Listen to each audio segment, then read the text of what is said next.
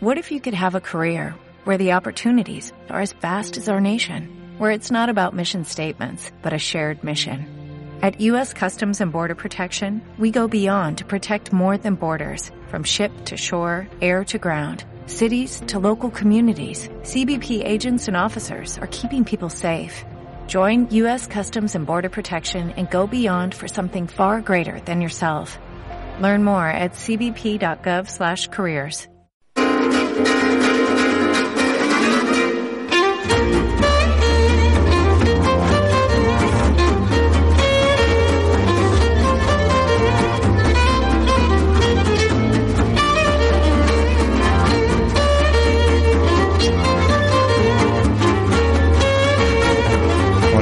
noches. Bienvenidos a este noveno programa de la Cuqueta de Luz aquí en el 102.8 de la FM de Huesca. Y claro, para todo el mundo a través de internet por radiopirineo.blogspot.com.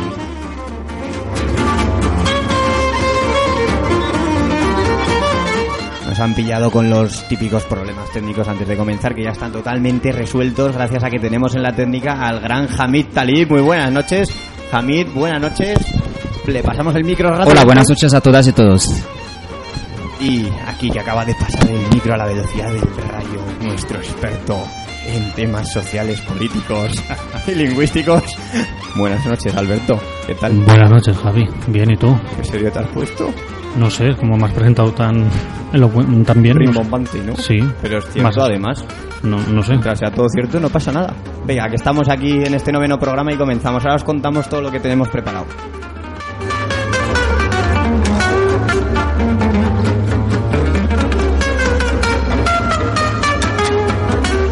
Tenemos el cuqueta hipocresía. Vamos a hablar de hipocresía, de cómo de instaurada está en nuestra sociedad a través de varios ejemplos que hemos estado buscando y que comenzaremos pues desde un viaje que nos llevará desde Gaddafi hasta Zaplana, pasando por las FARC y Por Gamonal. por Gamonal y otros muchos más destinos como la iglesia.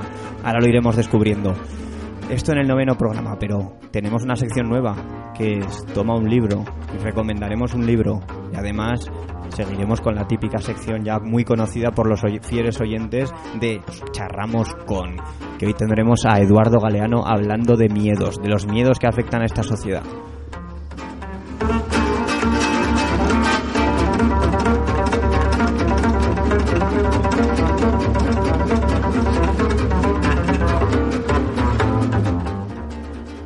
Y nos despediremos con una canción muy bonita que aquellos amantes del rock, de especialmente de ese rock de hace 15, 20 años, le- les, va, les va a encantar, les va a recordar aquellos buenos tiempos y sobre todo a los que no lo conocen les vamos a descubrir un grupo muy bueno que ya hoy en día no toca, pero espérense ahí porque ese momento llegará.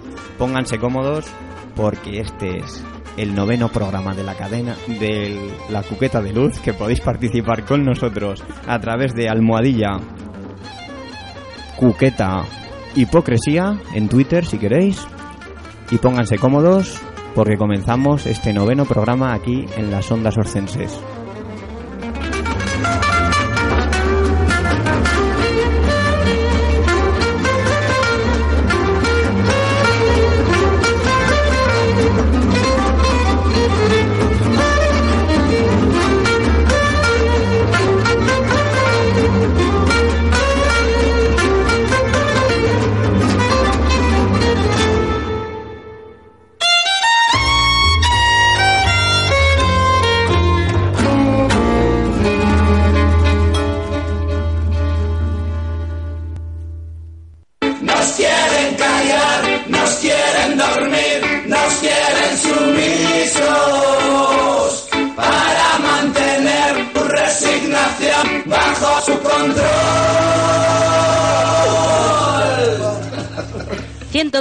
102.8 Radio Pirineo, tu radio libre en Huesca.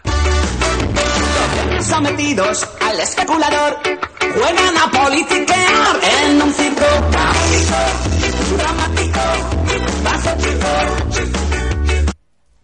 Vamos a ir entrando en materia con esta cuqueta hipocresía que recordemos que es como os podéis poner en contacto. Vamos a comenzar con Gamonal.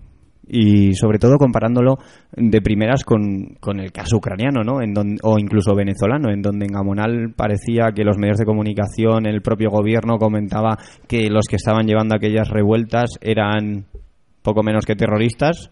Algunos se llegó a, llegó a decir que eran proetarras.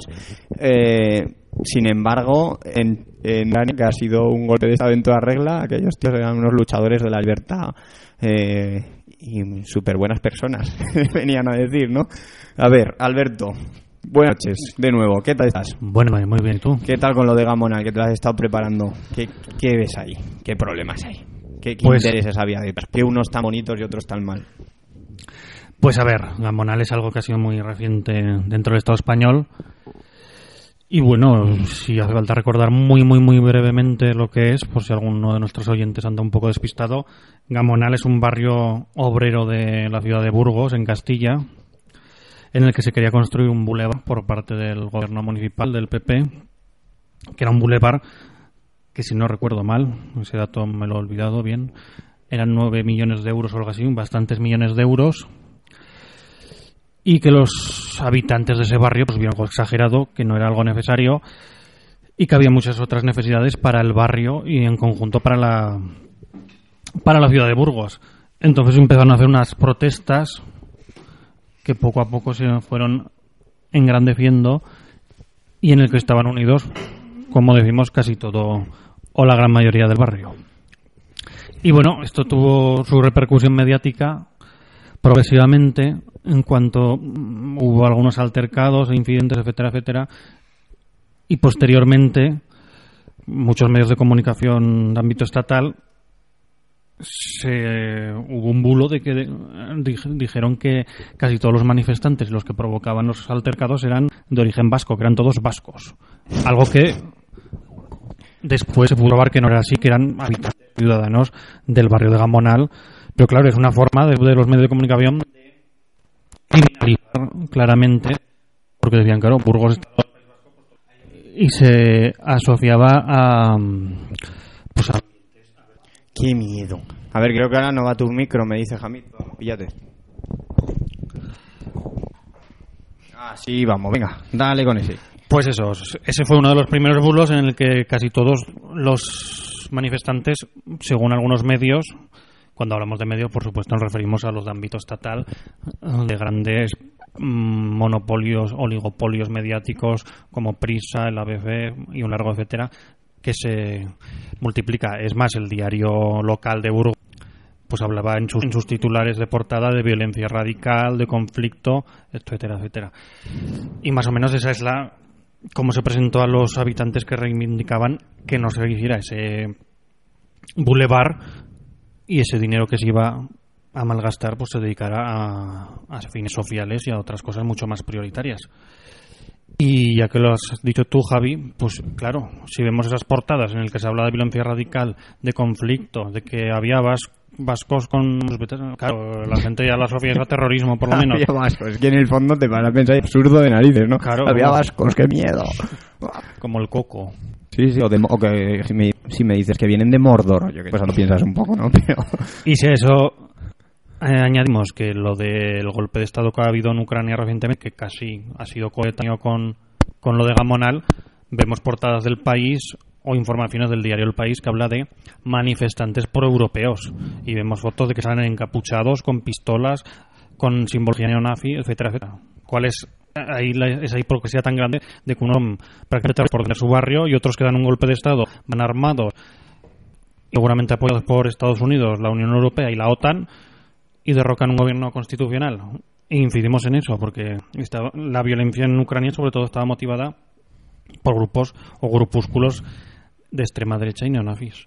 Comparemos que unos son terroristas y otros manifestantes pro-europeos. Hombre, en realidad pueden ser proeuropeos, lo que pasa que son una panda de, de golpistas de narices. No, Sí. pero que sean proeuropeos puede ser. Pero, pero vamos, Claro, pero también podemos son unos golpistas del carajo, sí, se ve clarísimamente la diferenciación que hacen los medios de comunicación y evidentemente cómo se están posicionando, pues cada día más claramente en contra de, del interés del pueblo en general. Pero fijémonos que esa regla de tres también valdría en manifestantes pro-europeos, los de Gamonal son manifestantes pro-burgaleses. Sí, ¿no? sí, sí, Claro. sí, sí, valdría, pero claro, no interesa y es plan si de denostar totalmente porque eso es un ejemplo incómodo para el Estado español y para, bueno, para el Estado español, en verdad, para lo- la oligarquía española y los que están forradísimos. Que otro ejemplo también lo tenemos en el caso de tanto que hemos hablado en este programa de las marchas del 22M. Desde la policía y desde algunos sectores se ha dicho que la violencia del 22M de, contra la policía, etcétera, está motivada por un grupo armado que se denomina Resistencia Galega y que habían sido gallegos, que habían. Pero, pero claro, sin fundamento. Que habían sido gallegos los que habían Sí. ido a Madrid el 22M. La violencia estaba motivada por un grupo que no está demostrado su existencia, porque ha habido un juicio, ha habido gente en la que cárcel que se llama Resistencia Galega y que es un grupo armado que busca la independencia política de Galicia. Pero claro, pues son una, eso, como si decimos que ha sido el comando maño. Por- O el comando Mateo Morral también, ¿no? Pero vemos que, que según la Pues, manifestación... pues hablando de esto que comentabas, ha habido 100, 104 detenciones, me parece, desde, sí. desde el 22M, lo cual es una auténtica barbaridad entre huelga estudiantil, el encierro en la Complutense, la- el propio 22M, lo de la Corrala Utopía que también detuvieron una o dos personas, en fin, que va sumando y bueno, y cazas de brujas que han hecho sin que hubiera absolutamente nada, han entrado allí y han ido a por gente, tanto en Ourense, que me imagino que estará vinculado con lo que estás tú ahora, como en Madrid. Sí, así es, pero eso que veamos el caso claro de cuando una lucha o una manifestación no interesa a los poderes fácticos y al poder en general, pues ya no ya no interesa y, y es tildada de pues eso, de Sí, y, criminalizar. y yo creo que con esto hay más ejemplos, ¿no? Traías el caso de Colombia antes. De Colombia, de la visita de las FARC a Valencia, me parece que fueron recibidas por Zaplana. Así es, en el año 2000, Eduardo Zaplana, que era presidente en esa época de la Generalitat Valenciana, que además fue de posteriormente ministro de Trabajo con, con Aznar, ¿Y qué es de ese hombre ahora? ¿Tú lo sabes? ¿Dónde cae? Pues seguramente estará colocado en alguna empresa privada. Como todos los exministros. No sé, vamos a pedir a la redacción que se ponga a buscar a qué Febes es sí que estaba-. Otro mítico que se le echa mucho de menos, que es Ángela Febes, también está por allí colocado. Estará de consejero, si no en alguna Sí, empresa. en por ahí. alguna. Bueno, vamos a lo que nos atañe, que estamos hablando de hipocresía, de cómo cambia aquí la gente según le viene el viento. Y vamos a hablar de Zaplana y de las FARC, la relación que, hay- que había entre los dos. ¿Cómo era esa relación? En algún momento fue cordial, de- podríamos decir, porque recibieron Sí. una invitación del gobierno valenciano. Exactamente. Por poner un poco en antecedentes, aunque suponemos que nuestros oyentes lo conocerán, las FARC son las Fuerzas Armadas Revolucionarias de Colombia. Es una guerrilla insurgente que lleva unos 50 o 60 años luchando en las, sel- en las selvas de Colombia pues para revertir el sistema político colombiano, que es bastante desigual e injusto. Y siempre ha habido conversaciones de paz entre el gobierno del Estado colombiano y la guerrilla de las FARC, también otra guerrilla.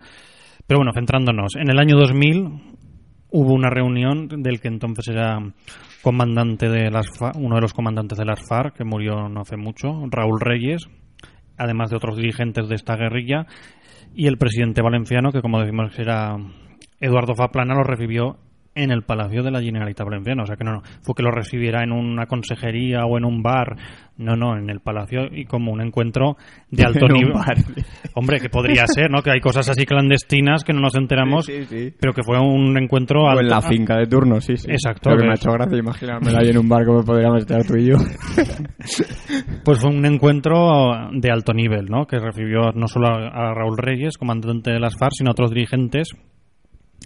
Y bueno, coincidía con, con las conversaciones de paz. ¿Qué hay que decir de las FARC? Bueno, Faplana sabemos que todos que es del PP.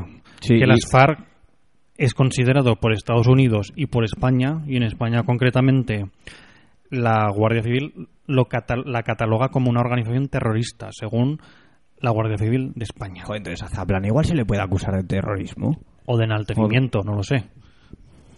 No lo sé. Además, hay que mm, también señalar que en esa época del año Hay gente 2000... que por menos ha entrado en la cárcel. Sí, como Pablo Hasél, ¿no?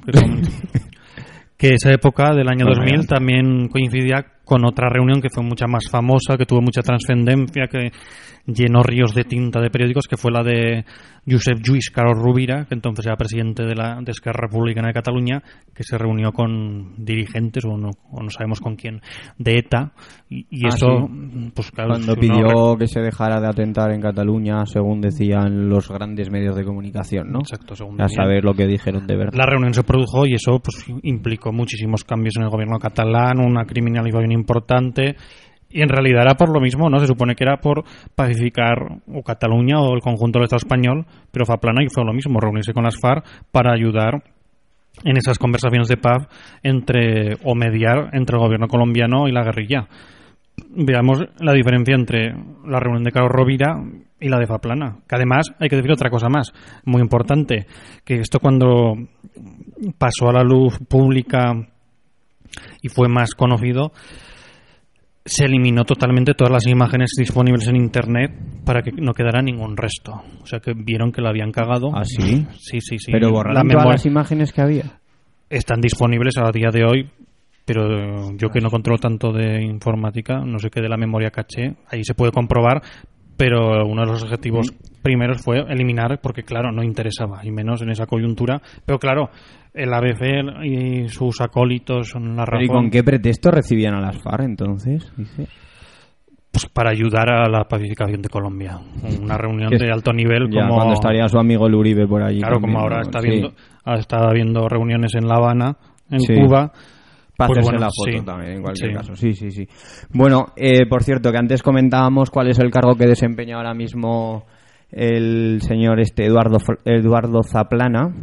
Y hoy en día, como todo apuntaba, es secretario general de la multinacional española Telefónica. no me digas. Sí, no- creo que no sorprende a nadie, ¿no? Habíamos dicho que podía ser consejero, no sabíamos si iba a ser en Iberdrola, en Endesa o dónde iba a caer, pues le ha tocado Telefónica al señor Zaplana. En fin, si hacen un recorrido por antiguos ministros españoles, tanto del PSOE como del PP, como de cualquier calaña, eh, los tienen, los tienen en cantidad de multinacionales españolas por ahí aconsejando a un sueldo muy majo. Y luego se explican porque hay leyes que van totalmente a favor de esas grandes empresas. Vamos, Sí, ¿quieres acabamos- algo más de sí. Colombia? Si no, pasamos sí, a el una último cancioncilla. comentario que reincidir en lo que hemos dicho, Sí. que es ese, que Estados Unidos, España cataloga a las FARC como terrorista y este señor se reunió, pues según España y Estados Unidos, con terroristas. Y en un espacio público, concretamente el Palacio de la Generalitat Valenciana, y que eso no sé, Pobres Valencia. cada uno que sea objetivo y juzgue es Sí, algo si que alguien- es para reflexionar. Si al alguien menos. quiere comentar cualquier cosa, ya lo sabe, almohadilla, cuqueta, eh, eh, hipocresía. En Twitter nos puede comentar lo que sea. Si se les ocurre algún otro ejemplo, pues será bienvenido. Y nosotros, ahora que estábamos hablando de Colombia, nos vamos con una preciosa canción de Playing for, for Change, que es una iniciativa que, su- que surgió a nivel mundial precisamente para tocar por el cambio. Esto viene desde Colombia.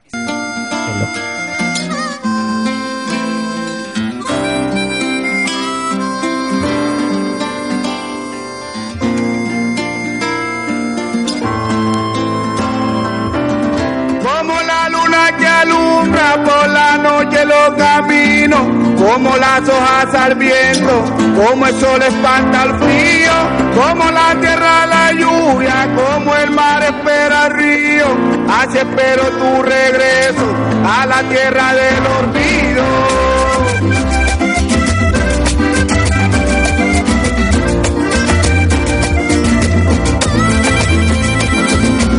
Como naufragan mis miedos, si navego en tu mirada, con alerta mis sentidos, con tu voz enamorada, con tu sonrisa de niña, cómo me mueves el alma, cómo me quitas el sueño, cómo me robas la calma.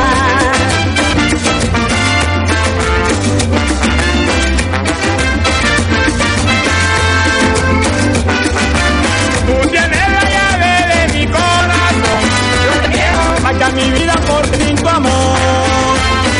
me muero. Tú tienes la llave de mi corazón, yo te quiero, marcha mi vida porque sin tu amor. Muero. Chupacho. Chupacho. Como la luna que alumbra por la noche los caminos, como las hojas al viento, como el sol espanta el frío, como la tierra como el mar espera el río, hace espero un regreso a la tierra del olvido.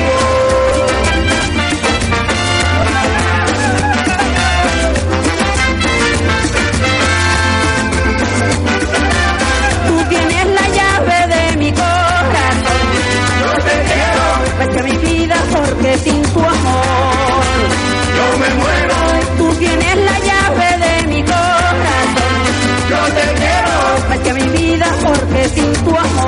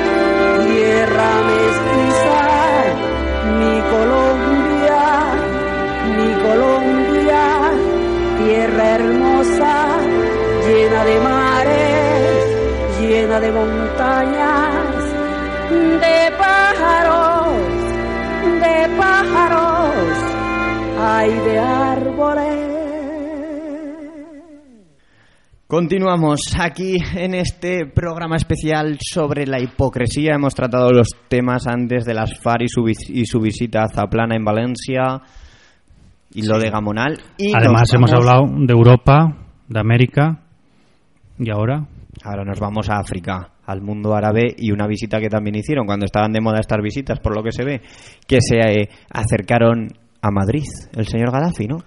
el mismo, el Muammar al-Gaddafi. ¿What? Luego Hamid me dirá si lo he hecho bien. Ha dicho que fatal, pero bueno, es fatal, Gaddafi el de toda vida. el de Libia, vamos. Sí.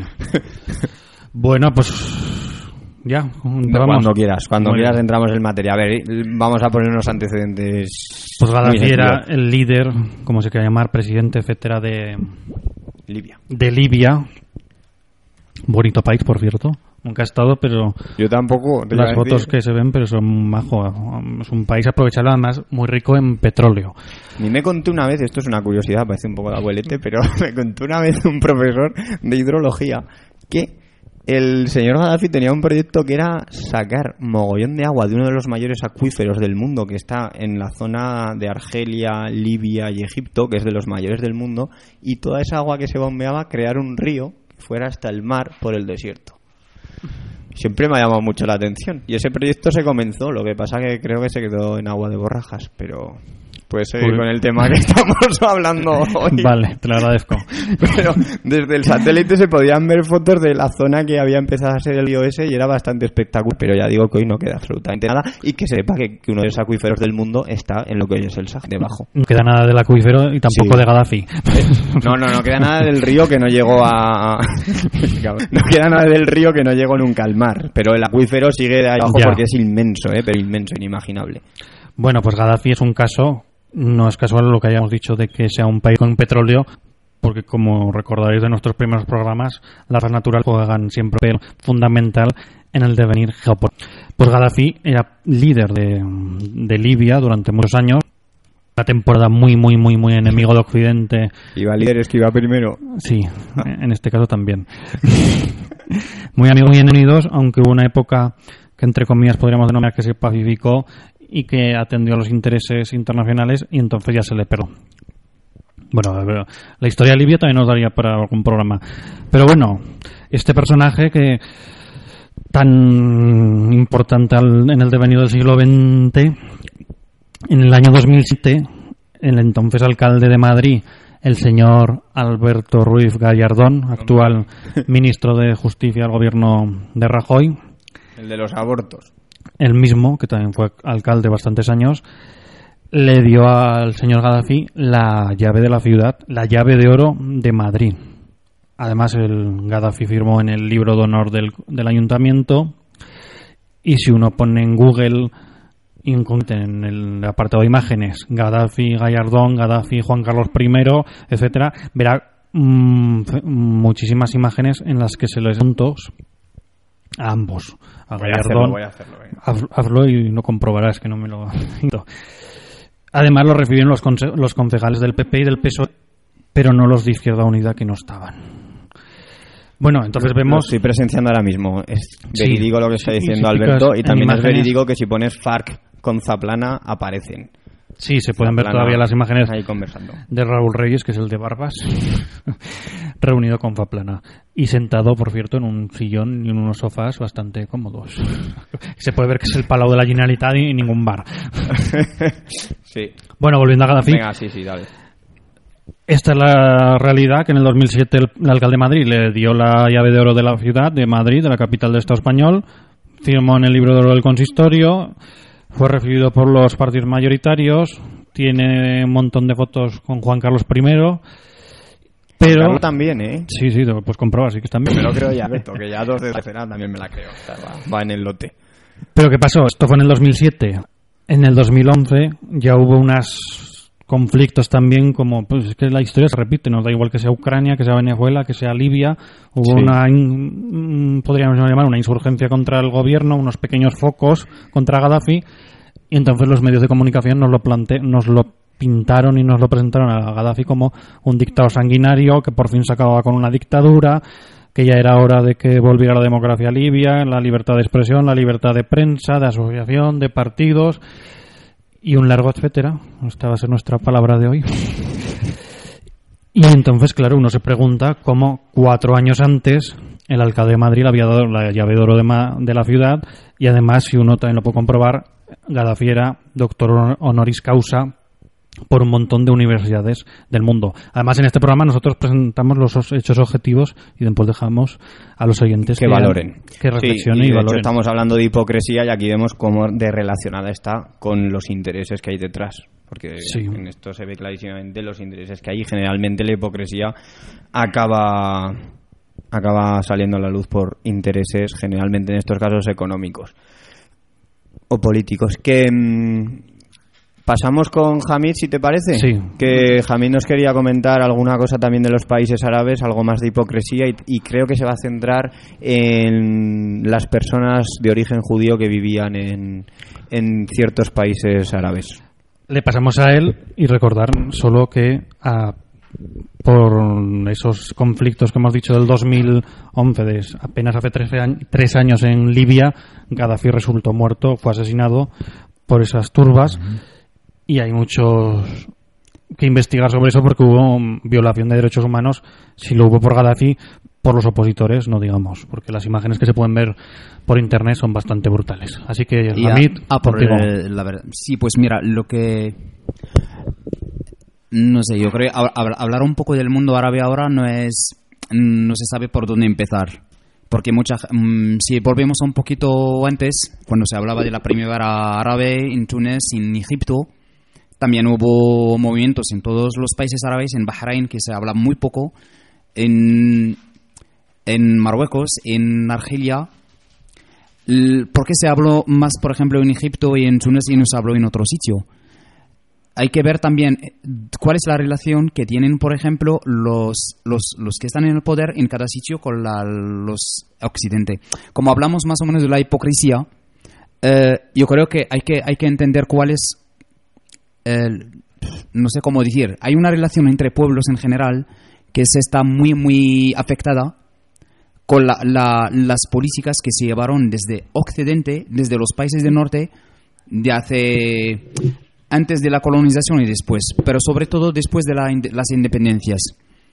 Cuando, por ejemplo, eh, Egipto, ahora lo que, lo que pasó en Egipto, lo que pasó en Túnez, lo que, lo que está pasando en Bahrein, y quién está, por ejemplo, quién tiene más o menos a nivel regional, a nivel eh, geoestratégico, el poder de influencia muy grande ahora en Medio Oriente. Hay dos países, Israel y la Arabia Saudita.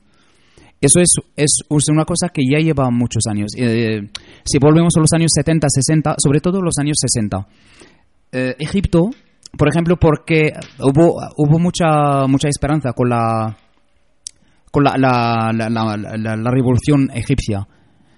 Pero hay una, hay una cosa que siempre se- nos enseñó la historia, es que tú puedes llegar al poder político, pero o la parte social y la parte de cambiar conciencias, mentalidades, es otra historia. Y ahí tenemos una cosa que se llama la herencia. Cuando tú llegas al poder, depende de la herencia que tienes. Eh, desde los años 70, con la subida eh, muy grande de los precios del petróleo, la Arabia Saudita con Estados Unidos empiezan a fomentar el fundamentalismo en el mundo árabe en general, en el mundo musulmán. Pero no solo, por ejemplo, en los países árabes, hasta en Europa. En Europa, en Estados Unidos, tienes, por ejemplo, hay muchas, hay mucha, hay mucha pasta, hay mucho dinero para las asociaciones que son muy aliadas a, la Arabia Saudita. El problema, ¿cuáles las interpretaciones y cuál es la ideología que lo están metiendo ahí dentro? Es una, es una ideología muy, muy, eh, no es por radical, por, pero hasta que no sea ni terrorista ni nada, hasta, ni llegar a la violencia, pero muy cerrada. No es una, eh, una, una- un, pensamiento abierto al mundo, es un pensamiento muy cerrado, muy eh, aislado. El otro es el otro yo soy yo, y no hay, las relaciones son muy limitadas. Si, por ejemplo, el, Egipto, le pasó en Egipto, está pasando, por ejemplo, en todos los países. La Arabia Saudita empezó a financiar muchas asociaciones con fondo eh, del petróleo, pero las asociaciones son eh, con referencia religiosa, pero hay que tener ser una corriente de la religión mus- musulmana, porque en el Islam, como todas las religiones, depende de cada época, tienen unas explicaciones o unas interpretaciones, unas posiciones u otras. Pues la Arabia Saudita está con una, unas de las referencias que se llama Ibn que es del siglo XV, y están sacando de ahí muchas. Es que no vuelven al, al Islam, por ejemplo, de lo que. Pero de no los estás principios. hablando pues de suníes y chía. Y chiitas. No, no, no, es otra algo historia. no, es pues. diferente. Eso ya. Yo Ah. hablo más de la parte sunita. Ya, de ya, la, mayoría de los, de los dentro países. de los la Arabia Saudita. también hay diferencias, Sí, pues. sí, pero en la Arabia Saudita es complicado ser eh, suní, eh, por ejemplo, chiita, porque es un país, es que por eso digo, a mí Israel y la Arabia Saudita son dos países similares. Son dos países los más racistas del mundo, Y aliados de Estados Unidos. Eh, sí, pero eh, es que están, la religión la tienen como base de fondo muy fuerte.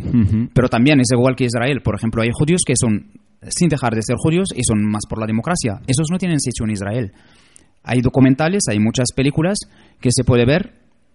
Una, una persona que, que es judía, si, eh, si es demócrata, si quiere el- los derechos humanos, tiene que dejar Israel, tiene que inmigrar.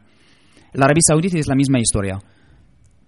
Lo que pasa, el apoyo, la, el- el- la relación que tienen con Estados Unidos, con los países europeos, eso es una vergüenza. Porque tienes el- unos países que están por periodismo, por universidades, por eh, la tele, por muchas cosas, están por la cultura, la civilización, la que está salvando el mundo, los pero al mismo tiempo están apoyando Claro. al peor que puede existir en, en- en el mundo. Es una peor. actitud hipócrita desde la Unión Europea. Desde el ¿no? Estados Unidos a la De Unión Europea. bien ojado por, eh, por dinero, vale. Y, y el, el problema, la verdad, lo que da pena es que como por dinero estás haciendo daño a muchos pueblos, porque el precio no lo pagan solo, por ejemplo, no lo pagamos solo nosotros. Los atentados que hubo, por ejemplo, en España, en Francia, en muchos sitios, en Marruecos hubo aten- atentados, en Argelia, En Londres. en Egipto, esos ya empezaron ahí, pero van a llegar aquí también. Es normal, porque tú, eh, ellos viven aquí, otros, y tú lo dejas porque tú recibes millones de euros en tu cuenta en Suiza y lo abres el, el país. y aparte lo abres de una manera muy muy mala porque ya no ya no ya están aquí pero no están aprendiendo nada de aquí pues la relación será un poco no es no es sana el, por ejemplo lo que quería decir por Egipto eh, volviendo a la prima- primavera árabe pues había muchas esperanzas la gente pero no se puede olvidar que en, en- teníamos en Egipto hubo un, un líder que se llama eh, Jamal Abdel Nasser eh, con egipcio es Gamal Abdel Nasser es una de las personajes que no era ni comunista ni nada era nacionalista en el sentido sano del nacionalismo. Era por la reforma laboral, por la contra la, la- la- el analfabetismo, era por los derechos de la mujer.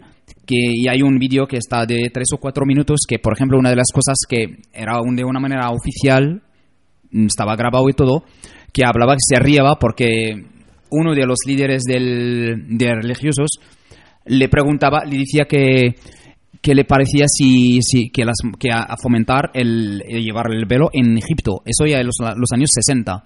Pues el presidente, como presidente oficialmente estaba en el discurso, se ha puesto de risa como niño. Era absurdo. ¿Qué me estás diciendo? Pero qué pasa, este eh, hubo una guerra contra él entre Siria, en, por ejemplo. Como ha cambiado todo ahora, ¿no? Sí, pero es que lo que pasa, estaban atacando a Egipto y en todas las, las fuerzas de izquierda en el mundo árabe, en el Sí. mundo en general, pero al mismo tiempo, una de las maneras, atacando con torturas, con cárceles, con todo, pero al mismo tiempo abriendo espacio al- al- a una interpretación del Islam que es muy cad- caducada. Es la interpretación del Arabia Saudita. Y eso es como no te dan, pues te controlan. ¿Cómo se llama esa interpretación, has dicho? Que es del Sí, es, es XV, un- ahí, es- ¿cómo la es de Wahhabía, se llama de Wahhabien. Y en castellano, ¿cómo se diría? Wahhabien, pues es un nombre, es un nombre, vale. es uno, es un nombre Vale, vale, que vale. No, que es para saber a qué, cómo, nombrar. Por eso es, es un poco más o menos es que se, está- sí, se hizo mucho daño, pero a través del apoyo de los países que, que son democráticos. Sí, bueno, en teoría... Pues ese es el problema, es que ¿cómo hacer la diferencia? Es pueblos, es una y los dirigentes, pero aparte de eso, Claro, los pueblos es una cosa y dirigentes es otra. Es que es lo que veíamos, lo que vimos cuando estuvimos ahondando sobre Haití, sobre Paraguay, lo mismo que sucedió en Chile, lo que sucede ahora en Venezuela. En realidad es el mismo caso, la misma situación mm, repetida a lo largo y ancho de la historia y del planeta. por eso, y por ejemplo, Jamal En Abdel contra de todos nosotros. Eh, Jamal Abdel Nasser cuando, por ejemplo, el- una corriente religiosa empezó a mover, pues era el primero que eh, eh, pues con- condenas a ellos y todo. Lo que pasa es que todo, la- la- la- las, las- las- todo lo que se consiguió con esas corrientes, pero esto era en Egipto, era en Siria al principio también, en Irak antes de Saddam Hussein, porque Saddam Hussein va a hacer un golpe de Estado mm, eh, con el apoyo de Estados Unidos contra uno que era también una política muy de los intereses del pueblo, que al fin después ya es el enemigo, pero antes era el amigo y lo apoyaron mucho hasta en la guerra de Irán. Eh, no se habla por una, parte de la, de, la, de la hipocresía, por ejemplo, lo que pasó, lo que está pasando, hay una cosa que está pasando ahora en Bahrein, el 70% de la, de, la, de, la, de la población está en contra del gobierno y salieron, había una matanza increíble Y unas revueltas y no sé, no sé, pero Cuando coincidían con el Gran Premio de Fórmula 1, ¿no? Hace Vale, dos meses. pero aparte es que intervino la Arabia Saudí con sus militares directamente Sí. y nadie habló No nada. salió ningún lado. Nadie habló nada, porque En es la Arabia Saudí lo que hace. algo. Después de lo- los atentados del 11S, pues Bin Laden cogió, su, su hermano cogió el avión, esa noche todo estaba prohibido de volar, menos ellos. Para saber, es que es, es el problema. ¿Cuál es el juego? Es que ellos, yo creo que los que están, que tienen privilegios en este mundo, son, eh, forman la misma familia. Pero, ¿cómo jugar con nosotros? Es repartirnos por religión, por lo que sea, y después es más fácil de controlarnos. Pero no cuentan nada lo que está pasando realmente. Eh, pues para no alargar mucho, hay una canción eh, del, de un, de- del Líbano, se llama Osfor Talimin es pájaro que va eh, eh, pasar, pa- ver por la ventana, pues habla que cuando no estamos acostumbrados a ser libres, mm, nos da miedo la libertad. No, es- no solo lo que pensamos siempre que la libertad es algo...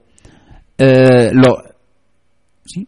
Que te alejes un poco del micro. de Ah, vale, es que tampoco- chinando el... sí, pues más o menos. Es que el- muchas, los que no estamos acostumbrados, Que te lo la, lo- los que no estamos acostumbrados, la libertad nos da miedo. Y vamos a escuchar la música y volveremos.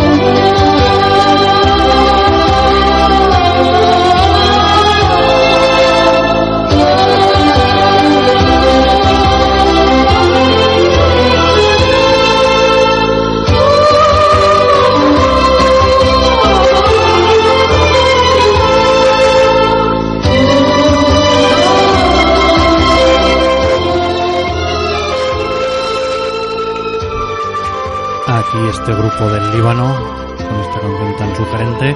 Y seguimos con nuestra temática de hoy, que es. Sí, esta la canción que por cierto muy relacionada con lo que estamos hablando de hipocresía y con lo que va a venir luego del miedo, que va- vamos a estar hablando de Galeano con el miedo, porque esta canción, como ha dicho Hamid, estaba diciendo el miedo a ser libre. Así de un es, pájaro que le sacan de la jaula y no se atreve a volar por miedo a ser libre. porque nunca conoció la libertad. Pues ahora hemos hablado, nos hemos ido por todos los continentes, o casi todos. Volvemos al Estado español, en buena Sí. medida. Y Javi nos va a hablar de la Iglesia, del voto de pobreza y todo lo que está relacionado con él. Así que, a ver. Es una cuéntanos. pequeña pincelada porque todos sabemos, bueno, cómo se maneja la Iglesia y los los convenios que tiene incluso firmados con nosotros, con todos los españoles, porque al fin y al cabo los tiene firmados con el Estado español. Eh, sabemos que el clero secular hace un voto de pobreza, es decir, que renuncia a cualquier tipo de bien material que no sea imprescindible para la vida, pero sin embargo, esto no se corresponde con lo que están haciendo las instituciones eclesiásticas. Porque yo, yo no voy a entrar a juzgar si el párroco de Chirluco o de, o de Barluenga o de Tarazona tiene un coche o tiene una casa a su nombre, que no sé, no, no creo que lo tenga, ¿no? No lo sé. Pero lo que sí que sabemos son las posesiones que tiene la iglesia y hemos encontrado un documento aquí buscando bastante sobre las que hay en Valencia, porque hay un grupo de personas que en Valencia se están moviendo bastante para sacar a la luz aquellas propiedades que tiene en la ciudad de Valencia. Y sacaron datos como los siguientes. Ojo, porque la iglesia no paga el IBI de ninguna de las de las de los inmuebles que tiene por una ley que se sacó en 1979 y que siempre y cuando se declare que se realiza actividad pastoral. Pero ojo, porque en Valencia La capital, capital, ¿no? Es. en Valencia capital, la iglesia tiene 512 viviendas, 171 aparcamientos, 112 locales comerciales. Ojo, ¿eh? Y un largo etcétera que podríamos seguir. Pero, por ejemplo, solo 300, 232 de las que acabamos de decir están dedicadas a uso religioso, es decir, el 18%. Sin embargo, no paga el IBI, el impuesto sobre bienes inmuebles que nos cobran a todos los ciudadanos de este Estado. La Iglesia Católica Española no paga un duro. A pesar de que se dan casos como que tiene alquilados estos locales, por ejemplo, para un calcedonia o para un kebab, que, bueno, mucha actividad pastoral no parecen tener, ¿no? No. Sin embargo, no están pagando el IBI de esos locales. Bueno, al- otro dato que deja bastante boquiabierto, no sé cuántos podéis imaginar que saca la Iglesia Católica en Valencia capital en un año, en, pasando el cepillo. ¿Alguna idea? Además, eso es solo los domingos, ¿no? Se supone. O- No sé, no sé cuándo Bueno, se cuando pasa, la verdad. misa. No sé, pero son la friolera de 15 millones de euros Al año. al año los que recauda la iglesia en Valencia capital. Más de un Ojo, millón de euros en al mes. Valencia capital, ¿cuántas personas viven? ¿900.000 o por ahí? No ¿Un millón? a 800.000 o así. 800.000 personas. Largas. 800 y pico mil personas y ahí se está recaudando Un millón 15, de... 15 millones, perdón, 15 millones de euros en un año, lo cual si multiplicamos hasta llegar a los 45 o 46 millones de españoles que hay, pues es una auténtica bestialidad lo que está recaudando año a año. Y además es que esto no son datos que nos hayamos inventado nada porque se pueden corroborar con el presupuesto que declara la Iglesia eh, el arzobispado de Valencia año a año, que recibe el 70% de su financiación de la declaración de la renta. Ojo, eh, lo de marcar la casilla que hacen una publicidad bestial que estos días está todo de marca la casilla por todos, por tantos o algo así, ¿no? ¿Qué dice? El 70%. Luego, el cepillo de limosnas es un 15%. Y bueno, estos eran los datos del 2012 y ellos mismos lo ponen. Y luego sí que quería citar que hay ciudades que en el 2013 eh, por ejemplo, San Sebastián, Soria y Mieres, que está en Asturias, entre otras, impulsaron iniciativas para hacer pagar a la Iglesia el IBI de sus propiedades. Y bueno, solicitar al Parlamento español que derogase los privilegios recogidos en los acuerdos de 1979 por los que hemos dicho antes que no paga el IBI siempre y cuando se haga una actividad pastoral. Pero bueno, hay ciudades que, es- que han intentado que esto se derogue y que por supuesto querían cobrárselas. De hecho, hay un caso en el Ayuntamiento de Ayariz donde gobernaba el BNG en Ourense que bueno lo, eh, llevó a juicio al obligó a pagar a la iglesia luego lo llevó a juicio reclamó y le dieron la razón a la iglesia que tuvo que devolver Que no pagó. el ayuntamiento eso. Tuvo que devolver o al final nos hizo efectivo el pago. Bueno, esto con, con la hipocresía que hay de, del voto de pobreza, ¿no? De, de dar ayuda y tal y que igual, y mira las posesiones que tienen, incluso para un kebab o para un calcedonia no están pagando ningún impuesto como pagamos todos los demás. Luego otra cosa sería hablar de los colegios concertados y todo eso, pero ya entraremos otro día. Queríamos cerrar este aparte de, de hipocresía con un comentario, una reflexión que en verdad no vamos a entrar a defender o a atacar ninguna de las dos posturas y nos vamos a referir a, Amaral que ha sacado una canción hace poco eh, en teoría crítica con los políticos de hoy en día que son fieles a la troika y que nos están destruyendo eh, esta sociedad en la que vivimos y hay gente que los acusa de subirse al carro de las protestas un poco tarde. Yo simplemente quería hacer una pequeña reseña de memoria histórica, aunque fue hace cuatro o cinco años, igual ya hace seis años, cuando Amaral, tanto Eva como Juan Aguirre estuvieron en el balcón del Ayuntamiento de Zaragoza haciendo el pregón de fiestas y me parece que fue uno de los discursos más sociales, con más contenido político que se han escuchado en ese balcón mm, iba a decir en la historia y me imagino que no iré muy desencaminado. Seguramente no. La verdad que la canción podría ser mucho más dura y mirar porque la responsabilidad es de todos nosotros, no únicamente de los políticos, que a veces parece que buscamos unas cabezas de turco para olvidarnos de la responsabilidad que tenemos todos, pero que no se han subido a este carro hoy en día, a pesar de que siguieran saliendo en los 40 principales o en otras radios comerciales. Vamos a escucharlos, el sopapo Sí. que les dan a estos políticos. Yo lo que he echado de menos, Javi, es que en el videoclip no aparezca José Ángel Biel o Luisa Fernanda Ruiz. Sí, porque... Porque además ellos son aragoneses. Claro, es verdad, es verdad. De sale hecho, Artur Mas o algún se han otro. visto... Ah, sale Artur Mas. Yo había visto Sí. a Zapatero, a Rajoy, que bueno, en el videoclip sí sale, salen como unos políticos que están siendo que están siendo agredidos. Y sí, podría Ya lo estamos bien. escuchando. Echamos de menos a Biel. Venga, disfruten.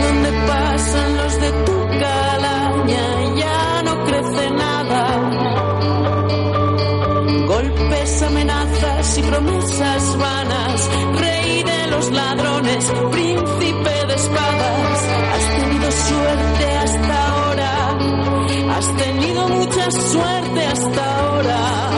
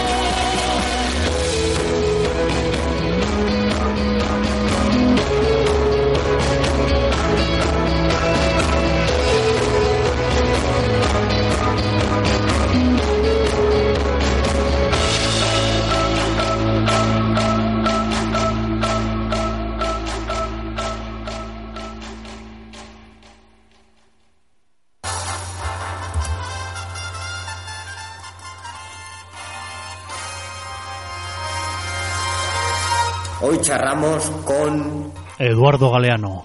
El hambre desayuna miedo y el miedo al silencio aturde las calles. El miedo amenaza.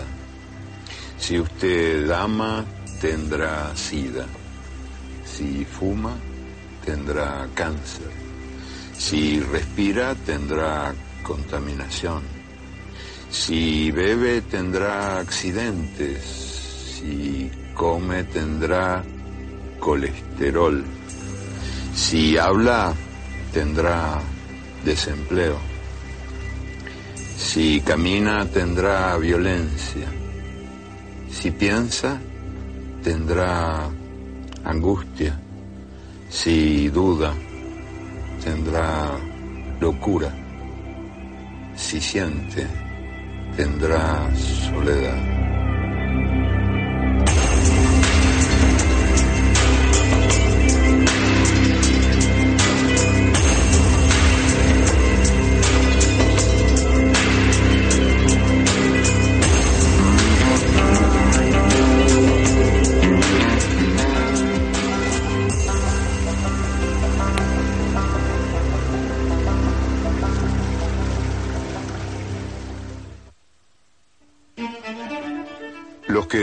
Tienen miedo de perder el trabajo y los que no trabajan tienen miedo de no encontrar nunca trabajo. Quien no tiene miedo al hambre, tiene miedo a la comida. Los automovilistas tienen miedo a caminar y los peatones tienen miedo de ser atropellados. La democracia tiene miedo de recordar y el lenguaje tiene miedo de decir. Los civiles tienen miedo a los militares, los militares tienen miedo a la falta de armas, las armas tienen miedo a la falta de guerras. Es el tiempo del miedo. Miedo de la mujer a la violencia del hombre y miedo del hombre a la mujer sin miedo. Miedo a los ladrones y miedo a la policía. Miedo a la puerta sin cerradura, al tiempo sin relojes, al niño sin televisión, miedo a la noche sin pastillas para dormir y a la mañana sin pastillas para despertar.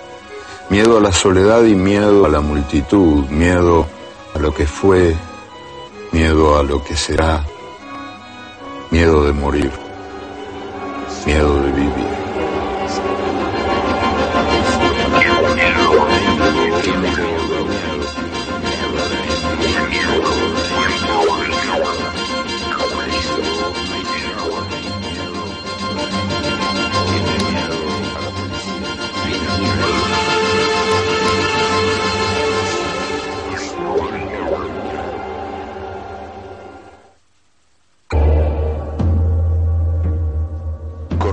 Año 1964 y el dragón del comunismo internacional abría sus siete fauces para comerse a Chile. La publicidad, sobre todo la, publicidad en la televisión, bombardeaba a los chilenos mostrando imágenes de iglesias quemadas, de tanques rusos, de guerrilleros barbudos que secuestraban a los niños y se los llevaban lejos. Y hubo elecciones y el miedo venció. Y Salvador Allende, el candidato derrotado, me contó que era lo que más le había dolido de esa experiencia dolorosa.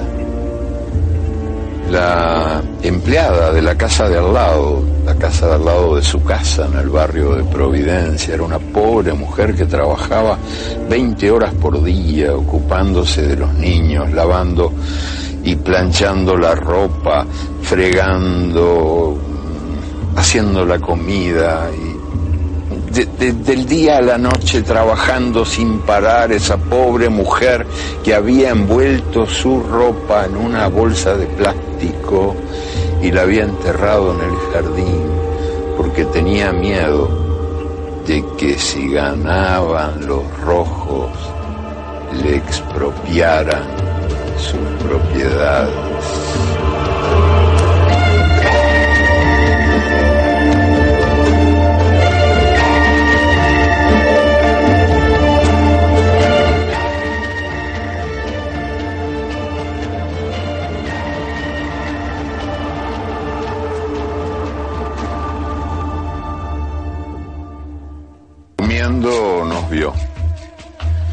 En el sueño de Elena estábamos los dos haciendo fila con muchos otros pasajeros en algún aeropuerto, quién sabe cuál, porque todos los aeropuertos son más o menos iguales.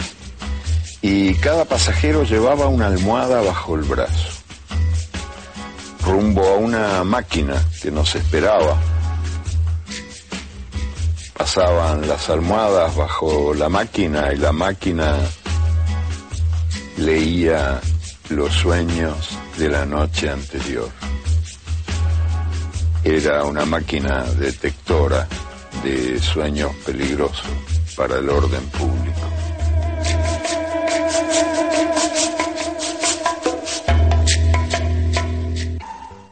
El gobierno de Nicaragua ha impuesto una nueva dictadura. Se ha negado a convocar las elecciones que prometió. Se ha apoderado de casi todos los medios informativos y todos ellos están sujetos a una rigurosa censura previa. Quiero decirles a los que invocan la memoria del Vietnam que no hay intención alguna de enviar tropas de combate americanas a Centroamérica. Tiene pánico a la invasión, el país que nadie ha invadido jamás y que sin embargo tiene la mala costumbre de invadir a los demás. En los años 80 el peligro se llamaba Nicaragua. El presidente Ronald Reagan asustaba a la población y denunciaba el inminente peligro, la amenaza de la invasión que iba corriéndose desde América Central, México, vía Texas, entrando en los Estados Unidos y apoderándose del país, mientras a espaldas del presidente un mapa ilustraba esa gran mancha roja que avanzaba. La teleaudiencia espantada no tenía la menor idea de dónde quedaba Nicaragua, ni sabía ese pobre país descalzo había sido arrasado por una dictadura de medio siglo, fabricada en Washington, y después por un terremoto que no dejó nada en pie. Y esa teleaudiencia asustadísima tampoco sabía que este país feroz tenía en total cinco ascensores y una sola escalera mecánica que no funcionaba.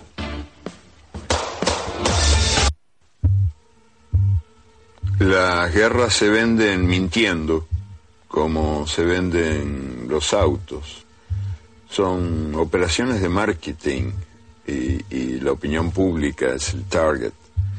En el año 1964, el presidente Lyndon Johnson denunció que los vietnamitas habían atacado dos buques de los Estados Unidos en el Golfo de Tonkin. Y entonces el presidente Johnson invadió Vietnam. Cuando ya la guerra había destripado a una gran multitud de vietnamitas, en su mayoría mujeres y niños, el ministro de Defensa de Johnson, Robert McNamara, confesó que el ataque del Golfo de Tonkin nunca había existido. Los muertos no resucitaron. Y en marzo del año 2003, el presidente George Bush denunció que Irak estaba a punto de aniquilar el planeta con sus armas de destrucción masiva. Eran, según él, las armas más letales jamás inventadas. Y entonces el presidente invadió Irak cuando ya la guerra había destripado a una buena multitud de iraquíes, en su mayoría mujeres y niños, el propio presidente Bush confesó que las armas de destrucción masiva no habían existido, que esas armas más letales jamás inventadas habían sido inventadas por él. Cuando hace ya unos cuantos años mi mamá me daba instrucciones para vivir, entre otras cosas me aseguró que la mentira tenía patas cortas. Pero la mentira tiene patas larguísimas, porque en las elecciones siguientes el pueblo recompensó al presidente Bush reeligiéndolo. Pues este era Eduardo Galeano hablando de miedo. La verdad que no sé cómo os ha pillado en este momento, pero si tenéis opción de volverlo a escuchar, descargándonos, descargándonos este programa cuando lo colguemos o buscándolo en internet, es un testimonio alucinante y llega a ser escalofriante la verdad que está diciendo y que la sufrimos todos los días de cómo nos inculcan ese miedo absolutamente a todo. Además concluye con, con lo de la guerra de Irak, que viene muy al pelo, ya que hoy estamos hablando de hipocresía y cómo se inventaron las armas de destrucción masiva, que era un invento, como todos sabemos, como que fue una excusa para, para, para atacar aquel país. Eh, no sé si quieres agregar algo de esto, Hamid, si no, vamos despidiendo, porque teníamos una sección de libro que íbamos a empezar, pero la empezamos la semana que viene porque ya se está haciendo muy tarde con los problemas técnicos que hemos tenido al principio, así que la dejaremos para la semana que viene. Y nuestra parte, buenas noches. Ahora vamos a presentar la última canción con la que nos vamos a despedir. ¿Algo que agregar sobre el miedo o la hipocresía? Pues la verdad que muchas cosas que agregar, pero solo quería agradecer a todos los oyentes y las oyentes y gracias por escucharnos y acompañarnos. Me sumo a esa gratitud. Es un placer que estéis ahí, siempre se agradece sentir ese calor de los mensajes que llegan y los Twitter y todo y luego cuando nos veis por allí nos habláis. Nos vamos a despedir con una canción de Mauricio Aznar. Bueno, Mauricio Aznar es el vocalista y el guitarrista y es del grupo Más Birras. La canción se llama Hamid, despierta. Vale, la, eh, la la- se llama sobre Más la- tierras, hay una cruz en el saso. Hay una cruz en el saso, que es una canción que en el fondo está hablando de la tierra donde él nació, que es de Zaragoza, es decir, está hablando de todo Aragón, como se puede ver en la canción, así que atentos a la letra. Es un grupo muy famoso de los 80, de los 90, que probablemente para la gente más joven resulte desconocido, pero creo que va a gustar ese rock. Así que buenas noches, hasta el siguiente programa. También nos despedimos de parte de Alberto, ha dicho buena noche, que se ha tenido que ir rápidamente para Zaragoza. Un abrazo a todos, gracias por estar ahí. Nos vemos en una, nos oímos en una semana. Otros. Buenas noches.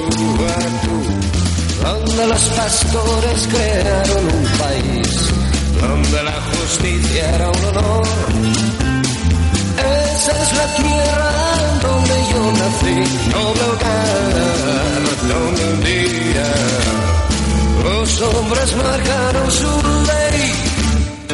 Hay una cruz en el saso donde los mastines aullan soledad. Donde cada noche enciendo el fuego para cenar. Mi gasumba y vino por los que se han ido y yo maldigo